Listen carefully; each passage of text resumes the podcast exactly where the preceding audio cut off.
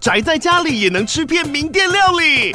最懂吃的美食平台宅点心满周岁喽！二月二十六号至三月三十一号，周年庆消费满千折五十元，满两千折两百元，限量五十组超值组合包，原价二四九九元，特价二四零零元，搭配专区优惠再折两百元。鱼子烧麦、老爷叉烧、鲜肉汤包、墨西哥起司煎饼，就朋友来家宅着吃更好吃。马上点击链接探访宅点心。Enjoy this episode。哇靠，有事吗？欢迎收听帅哥最多 Podcast。哇，有事吗？这是周末聊聊天。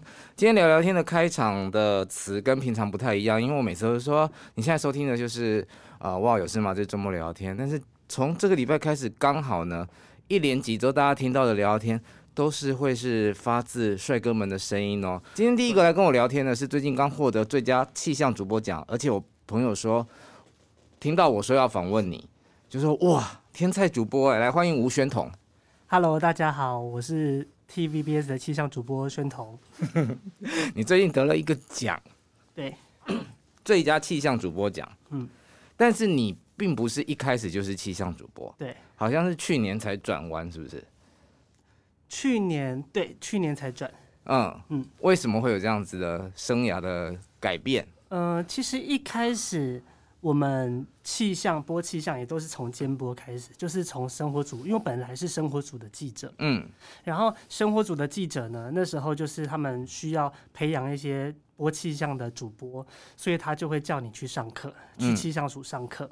哦，所以是有上课的，有上课，但是因为那时候是疫情，所以只上了一天。只上了半天，然后就拿到了那个证书。然后那一阵子是因为刚好就是疫情最严重的时候，所以那个时候能播气象的主播全部都确诊。然后他们就想说，对，全部都确诊。然后他们就想说，哎，你不是去上过课吗？那你就去播气象。嗯，因为那时候刚好遇到台风。嗯，然后他们需要每节都要有人上，然后。就被推上去，这个是兼播的时候，就是兼任主播，嗯，就是你还在当记者当，但是你还是要播气象的时候，对，嗯，然后后来是转为专播，是因为我去年五月的时候，我有离开我们这一家公司，就 TVBS，嗯，然后后来就因为一些生涯的规划，我去了另外一家电视台，啊，哟，对，我去了另外一家电视台，可是我只去了一个月，嗯，然后。我就回来了，嗯，然后是因为那个时候我们 TVBS 他们就有一个新的计划，就是想要找一个专门就播气象的主播，嗯、就他不播什么其他的新闻，他就专播气象的主播。OK，然后他们听过我之前播气象，嗯、他们又觉得说，哎，这个小朋友像播的还行，还不错，然后蛮适合的，所以就把我找回来，问我说有没有这个意愿，嗯，挑战看看。然后我就说可以，然后我们加薪两万，就是。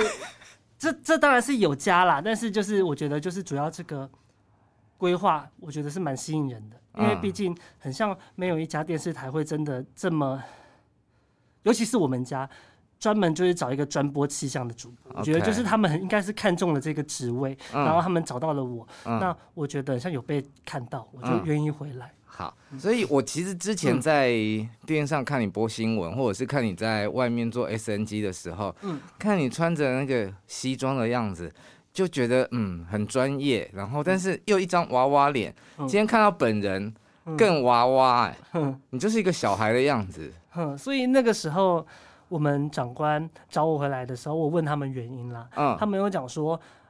因为他们那时候看到我的样子的时候，就会觉得说这就是一个小朋友，嗯，然后就是长得可可爱爱的感觉，应该就是可能比较没有被信任感嘛。对，因为脸然后被叫上去，但是后来他们觉得听我播了之后，他们又觉得说，嘿，这个小伙子很像蛮有料的，所以有一个反差感。嗯，然后他们可能就想要制造这样的反差感，然后制造一个话题，然后就把我找回去，然后确实播的也还算有达到他们的标准，然后有让他们满意。嗯、好，私底下的吴宣统是什么样子的？我们我们晚一点来问他。嗯、但我想要问你，就是长得可可爱爱啊，嗯、可能视觉上比你真实的年龄年轻，或者是让人家一看就是小孩子的这种感觉，嗯、对你来说是加分还是困扰？嗯、呃，我觉得在采访的时候，嗯，他们会觉得说，就是小朋友问的问题很像，就是很。就是感觉就是刚跑线没多久，屁孩问的问题，对，就是屁孩问的问题。可是问出来之后，新闻做出来之后，就是他们会觉得说，哎、欸，这个小朋友其实真的很像，就如他的年纪一样，其实有到他应该要有的水准。嗯嗯嗯嗯。所以我觉得我在工作上还算没有对不起。我就之前学的东西，好，给你拍手，谢谢，谢谢。因为这这段话听起来，宣彤对于自己的工作能力，或者是你跑的新闻是有信心的。嗯，因为资历上我算是你的前辈嘛，我知道。对，我觉得这样听起来觉得很棒，所以想要给你拍手。嗯嗯。但我在看你们播气象的时候，我就很好奇啊，因为每次都要对着那个云图在摸来摸去。嗯，在摸的时候，你们现场看到的是什么？嗯。哦，因为我们家播气象其实有三种模式，第一种就是触控电视，哦、就是我们手上会拿着 iPad，然后点什么？哦，对对对，对对对，这是第一种。哦、然后第二种是电视墙，就是我们碰的时候，它就会自己跳另外一张图出来，这是第二种。但是一样是实体的，一样是实体然后第三种，刚刚小猫哥说的那个绿幕，对，那个绿幕，我们家比较常会出现在做专题报道的时候。嗯，像我们之前有做一个。看见极端气候的系列报道，嗯，我们就有用到那个绿幕，然后绿幕就真的像小猫哥说的一样，它会左右颠倒，嗯，然后它需要走位，嗯，所以它会让我比较不习惯，因为我除了需要背那个台词之外，我有时候比如说我讲到这句话，嗯，我需要走到那一个定点，嗯，然后我要去比，但我比的时候又不能去碰到我的那边的动画，嗯，对，所以这个是真的是比较需要。一点难度的，这是第三个。嗯、然后我们家还有第四个，就是我们会有户外的气象。嗯，然后那个户外的气象呢，就是你人在外面，主要是他希望说可以有别于在棚内播，让人家觉得说在户外的时候，你看主播穿什么。我最近常常看你站在你们 TVBS 的门口。对对对对对。我有一次骑车过去，就刚好看到你在。真的假的？他他们就是希望说，就是让人家说。气象主播穿什么衣服，就可以知道说现在你出门的话，你需要穿什么衣服。嗯，所以那一个比较不一样，是因为我们右边还是会有图卡。嗯，所以我们那时候我们就要去记，就是我们要记说今天讲第一张图的时候，它是讲什么图；第二张图的时候是讲什么；第三张图讲什么的时候讲什么。可是你现场是看不到，看不到，所以我们就要用背的，或者是我们就是记那个图在讲什么，然后用自己的话把它讲出来。感觉很难呢。一开始会觉得有一点难，可是后来会觉得说，就是图像记忆法，嗯、就是你有时候你不要去硬背它，你硬背它，反而你可能会因为少讲一句话，嗯、你就整个就慌了，嗯、所以你就记那个图。如果你有时候真的 miss 掉一句的话，没关系，你就用自己的话再把它圆过来。嗯，对。那那个图卡你在播的时候你看不到，看不到，所以是棚内的导播帮你 cue 的。对，因为我会比，嗯，就我可能会比一二三，然后他就会切第几张图，嗯，这样子。啊，所以他是看你的手势。对对对对，因为我在想说，如果他今天跳出来的跟你讲的是不同的图，你会知道吗？就我就不会知道啊。对啊，那他闹你的话，要害你的话很容易耶。嗯，但我觉得，呃，比较还好的一点是，现在很多人看新闻了，他们是用听的，所以你只要讲的不出错，嗯，基本上不太会有太大的问题。嗯，你学的是什么？我大学读新闻系，嗯，研究所读广电。嗯，那跟新闻是完呃，跟气象是完全没有关系，对，是完全没有相关的。然后，所以那个时候他们肯找我回去，就让我也有点惊讶。一来就是我以前跑线也不是跑交通，嗯、交通就是管气象的，我是跑医疗的。对，我在疫情的期间密集的看到你。对，然后因为医疗线的新闻，我那时候疫情嘛，刚进去的时候。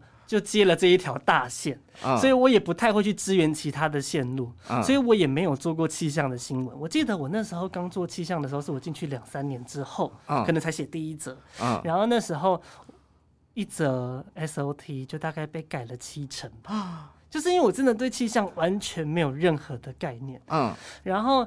现在是因为被找回来播了之后，以前监播的时候是看别人播，然后现在是被找回来播了之后，我们的公司有自己的气象团队，就有气象专家跟气象顾问，就我就会每天上班的时候，先去找我们的气象顾问上一次课，然后中午的时候再找我们的气象专家再上第二次课，来借此弥补自己气象的不足，呃，其实听起来不错，就是一种在职进修的感觉。有一点，因为我其实有试着想要去读一些什么大气相关的科系啊，嗯，因为你知道很多的党政记者或者是党政记者转主播的，嗯，他们会读什么国发所。或者是读什么呃政治所，嗯，那是因为他们本身就是有这样子的 EMBA，或者是本身有这样的专业，嗯，但是因为大气所很像真的是要大气科系的人考才可以懂，嗯，因为我是读文组的那种流体力学的东西，我真的是不可能懂，嗯，所以我只能用比较简单或者是比较一般民众听得懂的话来讲。嗯确实啦，我觉得一般的民众也是需要这样子的人，因为你讲太难的东西，他们可能反而。是是是，也、嗯、比较有共通的语言。嗯，但你一开始讲说，呃，你只上了一堂课，对，那一堂课大概多久的时间？半天。那正常的人要上多久的课？呃，因为那个时候是因为疫情，所以他们很像也就是变成一堂课。可是现在疫情结束之后，好像至少要上，嗯、呃，一个月吧。好像要上一个月，一个礼拜可能一一两次之类的，我也不太记得，嗯、因为我真的没有上。那去上课的人，就是为了要播气象的人吗？就是公司有培养他们，希望他们变成气象主播的人。嗯，那以前我在看你连线的时候，嗯、你的 SNG 很顺，嗯，就是你自己本身口条好，还是公司也有上这样子的课程？哦，我们连线的时候没有，我们连线的时候就是赶鸭子上架，嗯，就是。他需要你的时候，你就去连线，然后你跑什么线的，你就上去连线。嗯，所以那个时候就是我们怎么学的呢？那个时候我当然就是用背的，嗯、最开始的时候就是用背的。嗯，可是后来背了之后，发现就像我刚刚讲的，我会有时候错了一句话之后，我会变得很紧张。嗯，所以我后来就试着就是记条列式的那种方式，重点大纲。对，就可能说我这期要讲三个重点，嗯、我就把那三个东西讲清楚就好。嗯、然后有时候。呃，我们连线难的地方在于说，你除了讲的东西不能错之外，嗯，他们有时候会希望你连的很长，嗯，像比如说那个时候疫情疫苗。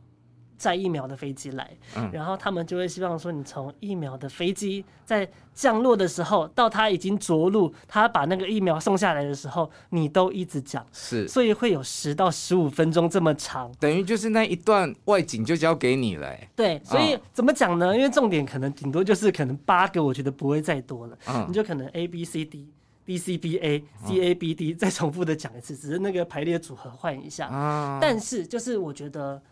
为什么人家会觉得说，哎、欸，你讲的东西好像都不一样？嗯、因为毕竟你顺序换了，而且很多人是临时中途转进来看的，嗯、他就会觉得说，哎、欸，你讲的一直好像都很顺，嗯、然后我转去别来回来看到你，你还是可以继续讲。是，对，听起来是有个小聪明的孩子啦。嗯，就是也是有前辈在教，反应是快的。对，嗯，好，那我们随堂考一下，这没有在访纲里面。嗯、假设我们现在。好，疫苗真的来了，哼然后请你赶快现在连线，哼现在棚内有状况，赶快把现场丢给你，怎么办？嗯、我们就会讲说，好，现在你看到这个疫苗的飞机啊，搭载了一百五十万剂的疫苗，那他们的疫苗总共有什么样子的品牌？比如说，包含是 Novavax 啊，或者是呃新冠的 SBB 疫苗啊，现在总共有几十万剂，陆陆续续都会送下机。疫苗在运送的过程中掉下来了。嗯好，现在你看到呢，这个疫苗呢，真的送过来的路上真的是运状况很多，包含像是它飞机下来的时候呢，竟然这个飞机舱门就突然打开，你看到这整箱整盒的疫苗装在疫苗疑似装在疫苗的货柜就这样掉了下来，而现在呢，底下也有很多人很紧张，因为他们怕他们掉下来之后可能会砸到人之外呢，同时也怕这样子的飞溅物可能会带来民众的恐慌。好厉害！真的很会，对，就是我觉得有些东西你不一定要知道它是对的或者是错的。嗯，一来有一个投投机的方式是疑似疑似，OK，因为当下真的没有人知道会发生什么样的事情。它东西掉下来，它一定会砸到人吗？也不一定，但是也有可能会砸到人。嗯，那它掉下来之后，这个疫苗你。散发出去会不会有什么样子的恐慌啊？大家看到那个针剂会不会很害怕啊？嗯、然后那时候又是疫情期间，嗯、是不是会怕说那个疫苗本身如果自己本身有问题的话，会让这个疫情再度的扩大等等的。我印象中我曾经看过一个画面，就是你全副武装，嗯、整个防护衣。然后面罩都戴着在做连线。嗯，那三年疫情很，这三年疫情很严重的时间，嗯、你在工作的时候是抱着什么样的心情？每次出去采访，嗯、去卫福部，嗯、像打仗一样吗？嗯、怕感染吗？因为。我自己是跑医疗线的主线，嗯，就是我是主跑医疗的，所以我基本上我的每天的行程就是跟着卫福部长，那时候陈时中，就是他走到哪我就跟到哪，所以很常看到我就会在机关署指挥中心去报那个确诊的数字，嗯，当然有时候也是会去到一些疫区，比如说叉叉医院有爆发群聚，或者是叉叉餐厅，或者是叉叉什么什么什么之类的，那我们就会去。可是我觉得，身为记者。医疗线的记者，你本身对他有热忱，你对于疫情这东西，你可能就不会这么害怕，因为你就会觉得说要冲啊，我就是要冲到现场，把最第一线的东西传达出去，然后就不会害怕自己染疫。而确实那个时候，我第一次确诊的时候也没有。也不是在这些疫区的时候确诊，是因为我室友传染给我，我才确诊的。不是在工作期间，不是在工作。然后我们那时候公司也蛮有职业道德的，嗯，工作环境也蛮好的，嗯。因为后来他们也怕我们感染，嗯，因为如果我们真的感染的话，我们也不能出机啊。是，就像你刚刚讲的，气象主播全部中标，对，所以他们就会害怕，嗯，人力不够，嗯，所以他就会叫我们全副武装。然后有时候去采访人的时候，要拿着一个。这么长的杆子，就是一两公尺的杆子，去指着那个民众来跟他们做个访问，就他们也怕我们感染，啊、就等于像把麦架延伸拉长，对对对对对，对，就他们也担心了，嗯。嗯，然后我觉得 就是家人，嗯，跟亲朋好友，反而担心你染疫，跟你自己担心自己染疫的那个严重性更大，就他们怕你确诊，嗯嗯，嗯，但是。自己在当下的时候真的不害怕，嗯，就会觉得说就是一个冲劲，确诊了就确诊了，嗯、感觉像也是有一个成就感的一个勋章在，嗯。但你学新闻，可是你去跑生活的医疗，嗯，那有很多专业的名词也是需要在确认了你跑这条线之后才去学的，是吧？对，嗯、呃，我常常都在说，电视新闻跟我们平面新闻的记者不太一样的地方在于，呃。电视新闻它不需要到真的很专精，所以我有时候会讲说，如果今天你真的想要了解这个疫情或这个疫苗的新闻的时候，你不用看电视新闻，你就去看报纸，因为报纸他们没有篇幅上的限制，他们可以写很多，或者是写网媒写很多。可是电视新闻不一样，电视新闻它就是每个人的时间顶顶多多就是两分钟给你，你要怎么去无存精，把它塞在这两分钟之内，你就只能把最重要而且最简单大家能懂的。文字表达出来，嗯，那这一个是电视跟机那个平面比较不一样的地方，没错。然后再来是，我觉得 电视的医疗线的，呃，电视生活组的记者，就是我们不是只有做医疗线的新闻，嗯，我们生活我们是生活组的医疗线，是，所以我们有时候没有疫情没有大事的时候，我们也要去支援财经消费，然后要去支援那个，呃。经济像是现在选举，很多生活组的记者全部都被派去开票，然后去看投票。嗯，嗯，所以其实我们是什么都要会。嗯，所以我们没有办法去读得很熟悉、很透彻。嗯，有可能是专题组的记者。嗯，因为他可能就是专题专门就是跑这一个相关的，或者是可能周刊的某一个医药线的记者，他可能就接触到的所有都是医疗线的新闻。嗯，那他可能就有那个时间去。做功课，不然我们都是遇到了事情之后，嗯、我们才去了解它，嗯，然后在短时间内消化，嗯，这样子。好，所以讲到这里呢，我们就要给你一个机会，让你帮记者朋友们讲讲话，因为现在记者是一个很容易被骂的职业嘛。小时候不读书，长大当记者，嗯，你有没有什么要反驳的？嗯，我觉得，因为我很常从。不，不管是记者了，还是现在当气象主播，以前当记者可能就会讲说，嗯、啊，你怎么变成某某党的打手啊？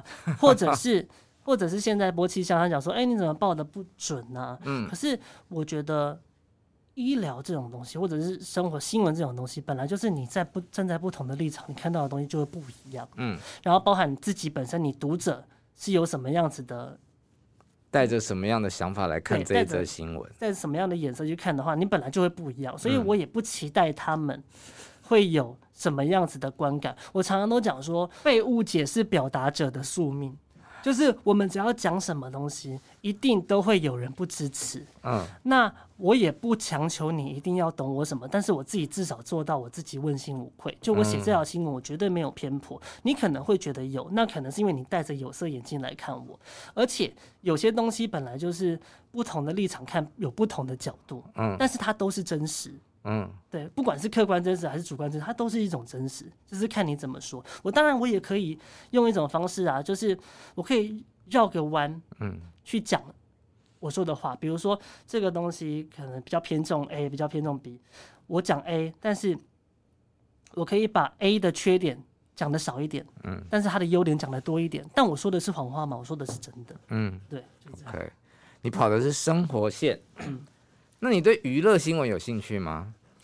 其实我以前觉得我会跑娱乐，跑娱乐，你长得就一副很跑娱乐的脸。对，因为那个时候我读我研究所读完当完兵，我原本是希望可以到电视台，但是因为那个时候电视台都遇缺不补。那你想去电视台做什么？就是当记者。哦。但是后来就没有的时候，我曾经一度就想说，好了，那我就去平面或者是网媒，因为平面和网媒的薪水比较高。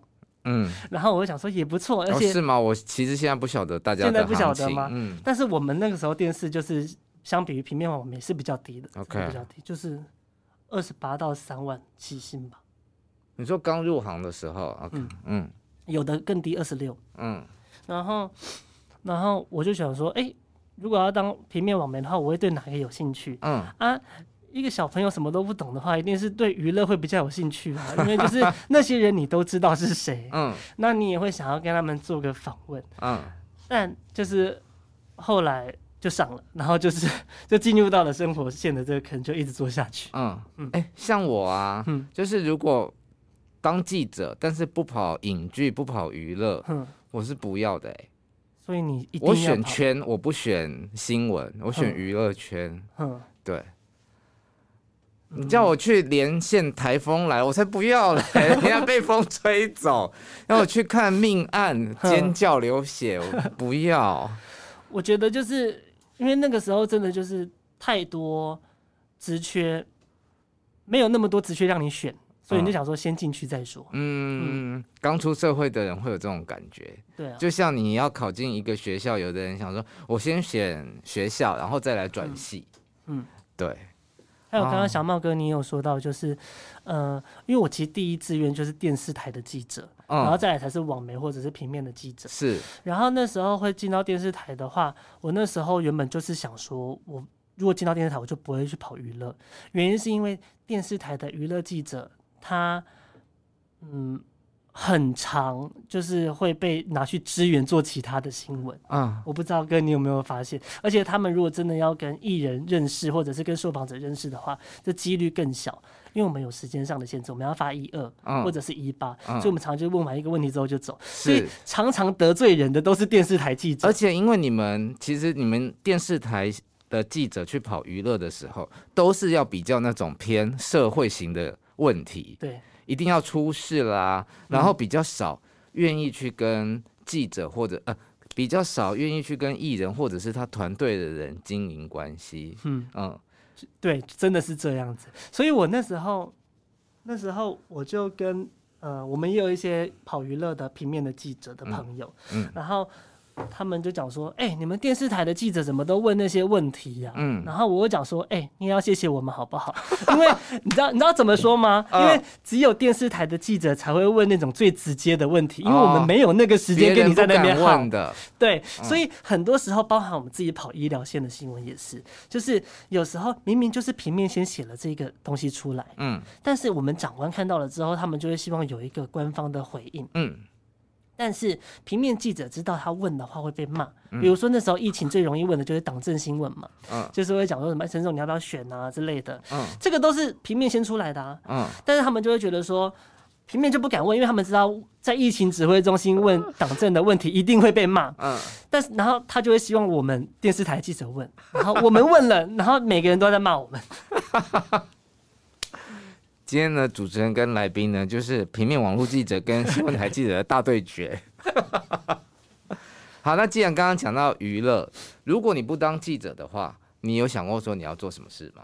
我曾经有想过说，我是不是可以转行去做内容，比如说写写文案啊，写写企划之类的。嗯，我甚至自己还有去搜寻过，不一定要在台湾，可能甚至在中国大陆都 OK。嗯，但是后来就觉得说，很像。自己没有办法去接受写一个这么长的计划，然后最后被打枪。嗯，我会觉得很像没有那个成，一来没有成就感，二来是会觉得容很容易泄气。这就有点像是我那时候读研究所的时候，我就是因为我很不喜欢写论文，所以我就用最快的时间把论文写一写，我就赶快毕业了，因为我就不想耗那个时间，是一样的道理。就是我不，我希望今天的事情就今天就能解决。对，我不希望说可能就是我要。规划一系列的东西，然后等到那一天再被验收，我不喜欢。嗯，所以电视的记者是最好的，我就来做了电视的记者。哦，那我选当当记者的原因呢、啊？是，其实刚毕业的时候，很多人都会去做跟业务型有关的工作，广告业务啊，嗯、或者是有些人去拉保险啊。嗯，对我来说，那个都是数字跟压力。可是我们以前当记者的时候，你只要交出一篇质量好的稿子，其实没有像现在这么的看点阅率，所以我只要做好内容就好了。嗯，对，这是我当初想当记者的原因。小猫哥那时候是做平面的记者的时候吗？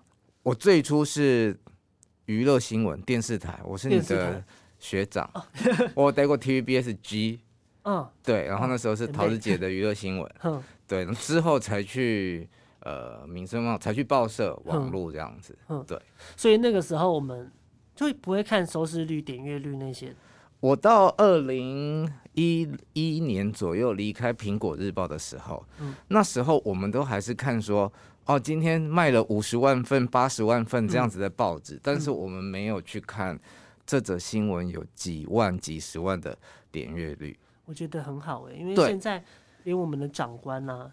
就我那时候，因为我现在已经不在采访中心，我在就是播专播气象的，所以那个时候我刚离开，离开之前的时候，我们那时候长官还有被要求说，就是就是他们会在大群组贴出每一个新闻的点阅率，嗯，然后就是讲说，那如果这个新闻点阅率好的话，之后是不是就可以多一点这样子新闻？嗯，我之前有。我之前有访问过关韶文，然后他不是有在 ETtoday 待过吗？他说他们办公室里面就是有一个那种表，那这一则新闻跑了多少数字呢？马上就会现场看得到，所以主管在办公室里面就会说这一则很好，你赶快再去做一则相关的。然后假设你即便这一则是你的专访，他跑得不好，嗯，就不要再往下深耕了。对啊，其实就是。我觉得现在就是真的被数字绑架。嗯，所以你有没有觉得，就是讲说，现在一堆人讲说啊，你们记者写这什么新闻呢？那就是你们喜欢看，你们自己造就出来的，我能怎么办呢？我们也想要做好的新闻，但是就是你们不喜欢看，毕竟我们大家都是一个商业的电视台，嗯，我们需要存活，嗯，所以我也能理解，嗯，虽然我们那时候自己在做这种新闻的时候，我们会觉得说做这新闻干嘛？但是就真的反映出来就很好。因为其实八卦真的就是人性，越不营养的东西，真的说穿了越多人看。嗯 嗯，所以我常常打趣说，因为我现在主要工作是公关啦，发稿给记者们这样子。照理说我不应该这么老实的讲，但我常常就是会开玩笑的说，嗯，新闻对我来说，从原本它是新闻业变成行销业，行销业就是。比看看谁的标题卖写得好，把东西卖得出去嘛。到现在变成诈骗业，就是他只是为了要骗你点进这一个钓鱼的标题。对啊，有时候看到也会觉得啊难过。我知道，因为我们我我就不讲了，反正就是有。就举个气象的例子好了，嗯，很多人都讲说，啊，你不是说很冷吗？啊，新闻又讲说什么恐挑战寒流，然后某些地方有雨弹，然后低温会来到八度，这些都是都是事实哦。嗯，恐挑战寒流的意思就是说，它的温度有可能会低到寒流十度的这个标准，关键在那个“恐”字。对，然后还有八度。一般市区当然不会有八度，可是近山区的平地会有八度啊，所以我听到八度，你是不是就会很害怕？然后所以下面都会一大堆人就想到什么，干又在骗人了。所以常常啊，我就会发现，就是比方说台风，嗯，要来之前，你们都会把那个台风说的超级无敌严重，然后结果，嗯，台风有来吗？十年一遇的台风，对，转成什么超级强台，巴拉巴拉这样子。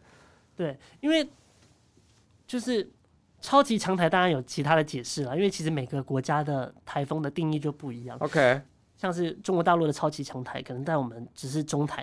啊，对，但是他们 就是每国家定义都不太一样，所以他们可能就会用这样去吓吓大家，因为超强大家听到就觉得很可怕。啊，嗯，啊，原来是地区不同有定义的不同。对对对对对，因为像是像。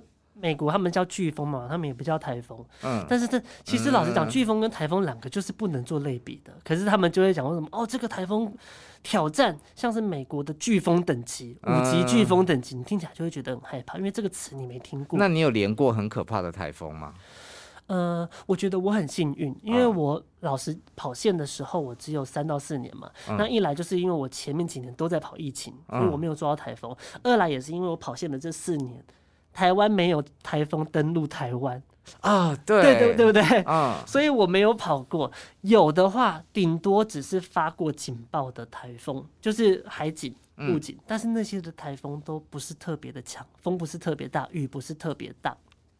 但我觉得也有难的地方。嗯，难的地方就在于说，就是因为毕竟他发了警报，他是台风，所以长官会希望你去找雨很大的地方。我有听过这个，对，但是就没下雨，我要怎么办？所以你就只能每个里长的电话打说，哎、欸，里长，你那边雨有没有很大？或者是你那边有没有淹水？那、嗯啊、哪些地方容易淹水？可能就稻田嘛。那、啊、稻田本来就是平常没有台风来的时候也有水啊。嗯，或者是本来低洼处的地方就是很容易淹水，还有崩坑，就是凹下去的那种地下水道。那就是没没办法，因为电视需要电视的画面，嗯，所以。就还是要去找给他。好，我觉得大家看到宣统现在在讲的那些画面呈现在新闻上的时候，可能也都还是会觉得这什么啊？你们在骗。但是其实他讲的是他们那个工作在那个角色上面的为难。对，对。那你不工作的时候，你都在干嘛呢？哦，不工作的话，因为我这个人蛮宅的，你只要给我一台电脑或者一个手机，然后给我一个音响，我可以在家待一。一整天，嗯，像我那次第一次确诊的时候，我在家放了十天的假，嗯，因为那时候是七天，但是因为刚好四天我自己本来就有排特休，嗯，所以我十天假我在家超开心，都没出门，啊，不能出门啊，那时候。啊，对对对，然后然后就是我就是一直滑，然后甚至我回去上班的时候，我都超不想回去上班。你以前读书的时候不是会觉得说，哎，如果那个暑假或那个寒假太长，就很想赶快回到学校嘛，完全没有那种感觉。在家很快乐，但是现在就是逼着自己了，因为我现在去买了那个捷运的那个 T Pass 票，就是一千两百块，然后你搭客运、搭捷运，就是都一千两百块，所以我就会逼着我自己，就是说，哎，那就到处走走，做好做满的意思。对，就是要给他花的够。嗯，所以如果原本的你睡觉跟出门是选睡觉，睡觉，嗯，或者是滑手机，嗯，对，因为我很喜欢滑抖音。好，他真的是这个世代的年轻人，追剧跟运动。嗯，呃，我比较喜欢追剧，但我追剧不是追韩剧那种，就是完整的给他看完。我很喜欢快转，嗯、或者是看那种就是古阿莫之类的。你没有耐心完整的看，你想看重点在讲什么？对，对，就是会跳着看。好，再次证明他真的是这个时代的年轻人。因为我，就不喜欢去看一些很无聊的，或者他们在交代细节的，我就没有什么想想要看。除非我真的觉得听完他们的解说之后，我觉得很有趣，嗯、我才会回过头把它看完。像是有些剧真的太长啦，像是《知否知否》，哦，我知道他很多集，大陆剧真的都很长，他很多集，然后我就没有那个时间去看，但是大家又说很好看，嗯，我就是看了可能某一个抖音，然后有。短短短的介绍一小个片段，我觉得很吸引人，我就把它整部看完。嗯，这样子，除非它真的要够好看，我才会把它整部看完。抖音到底迷人之处在哪里啊？就是它碎片化，它把最好看的都剪给你看。嗯，然后我觉得也是舒压的一种表现方式。那碎片化，你们所获得的资讯都很片段吗？片片段呢？啊，片段，我们包含我们现在做的事情也很片段啊。但是就是片段，但是讲讲重点嘛，就是。好，我深深刻的觉得我们有代沟，觉得自己比较像狗还是像猫？猫。嗯嗯，有那个感觉。对，因为呃，包含我也养过狗。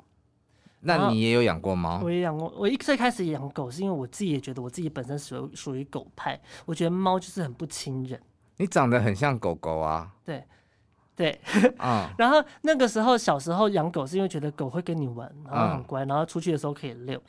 可是后来养了猫之后，发现哇，超级适合我。你现在还有养吗？我现在还有养两只。那你经历过那个？猫咪的告别，你还是有勇气再养下一只猫？有，有那勇气。嗯、那时候那只猫，其实我不是没有经历过宠物离世，嗯、只是因为那只猫为什么会让我受这么大的打击，是因为它太突然了。我看到那那个文章的时候，我整个受不了哎、欸。所以，我每天都在想说，哎呀，我的猫什么时候才可以离开我？嗯，就是你有时候会觉得它很烦，对啊，可是它突然的走，你又会觉得没有办法接受。嗯，因为那一次真的是让我有点吓到，是因为它其实没有什么征兆。嗯，然后那时候就是那天是我离职，就 T 台离职的，就最后一天上班，然后我回来，嗯、然后那时候我室友就跟我讲说，哎、欸，那个七七，我宠物叫七七，他说七七很像有点喘，你要不要带他看医生？那我觉得喘，呼吸大。就是一个小病，嗯，然后我就很一如往常，就带他去看病。然后那时候我还跟医生开玩笑，我讲说，哎、欸，他这个病感觉很像就很小啦，就是但是医生你也帮我看一下。嗯、我还特别把他讲很严重，因为他们那时候要关门了，我想要讲的严重一点，他才会让我看。但是我就是笑笑的讲。但是那医生看到他之后就觉得说，哎、欸，他的心跳方式不太对，然后去照了那个 X 光之后，发现说他有那个心。脏比较肥大，嗯，然后才怀疑说他可能有先天性的心脏病，然后就在那一天晚上他就走了，嗯，因为你知道那个落差感，就是他前一天还在跟你玩，嗯，然后他今天就就他没有经历那个生病漫长的过程，对，他就直接从天堂到地狱之间这样子，而且他才不到两岁，嗯，就那么小，我都觉得他都还没有。开开心心的过完这一个，就我还没有让他享福享够，他就走了。嗯，你就会觉得说很像对不起他，是不是可以再更仔细的看他到底哪里有问题，就不会有这个问题。可是后来我也去问了医生，就他走了之后，我自己又再回去那间医院，问了那医生说，诶，他怎么会这样？他讲说，因为猫咪的心脏病本来就很难看，尤其它是小猫。小猫它通常你发现它有心脏病的相关症状的时候，它通常已经来不及了。嗯，然后我说，因为我看那个很多那种百科全书，他们都讲说，猫咪本身就是一个很容易紧张的动物。嗯，所以我就问他说，有没有可能是我带他来医院的这个动作，嗯，让他心脏病发，对，让他负荷更加重，所以他就走了。他说也不是没有这个可能。嗯。医生最爱讲这句话啊，因为他们也不知道原因嘛。对，所以我就觉得那那时候是真的让我打击有点大。我在 IG 上面看到你抱那只猫七七的照片，嗯、然后还有你写你描述的很仔细的，就是它喘不过气来的那个过程。哇，嗯、我整个不行。嗯，对。而且我那时候给他他走的时候，我还给他做了一个影片，很烂啦，嗯、做的很烂。嗯。然后那个音乐是好像是那个音乐什么歌啊？反正也是也是抖音之类的歌，对，但是我现在不能听那首歌，嗯、就是我只要经经过有店家播那首歌，嗯、就会走很快。嗯、然后有时候 KTV 就是有些人会点，因为它毕竟很红，嗯、然后我我没有哭，嗯、我现在忍住了。然后播的时候我也会就是唱，我就不想唱，但是我当然不会去叫我们家讲说，那你不要唱，不要点，对，嗯、然后我就是就是切歌，就就是。有听到，但是脑中在想其他事情，想办法回避一下这样子。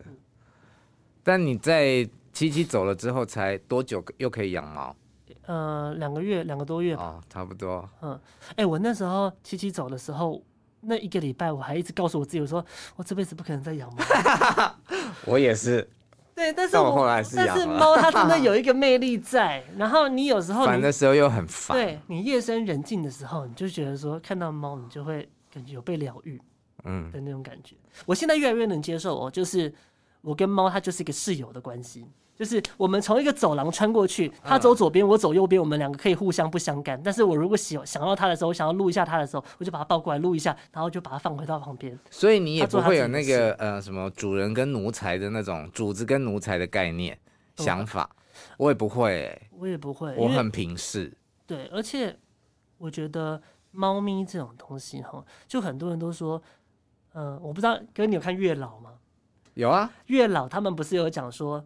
你要集到多少颗星白色的珠珠，你才可以投胎成什么？嗯、然后我忘记了。假如人类好像是八颗，嗯、就可以变成白色的猪猪，就可以变人类。猫好像要十四颗才能变，所以、嗯、可想而知，就是他们觉得猫咪很幸福。可是我觉得，猫咪的幸福来自于这个主人要不要给他幸福。嗯、我举个例子呢，就是你现在感觉他好像很开心，但是那是因为你。对他好，嗯，他才会过得很快乐。可是今天，如果你把这一个对他的好收回的话，他什么都没有了，嗯，他他会变得很可怜，嗯。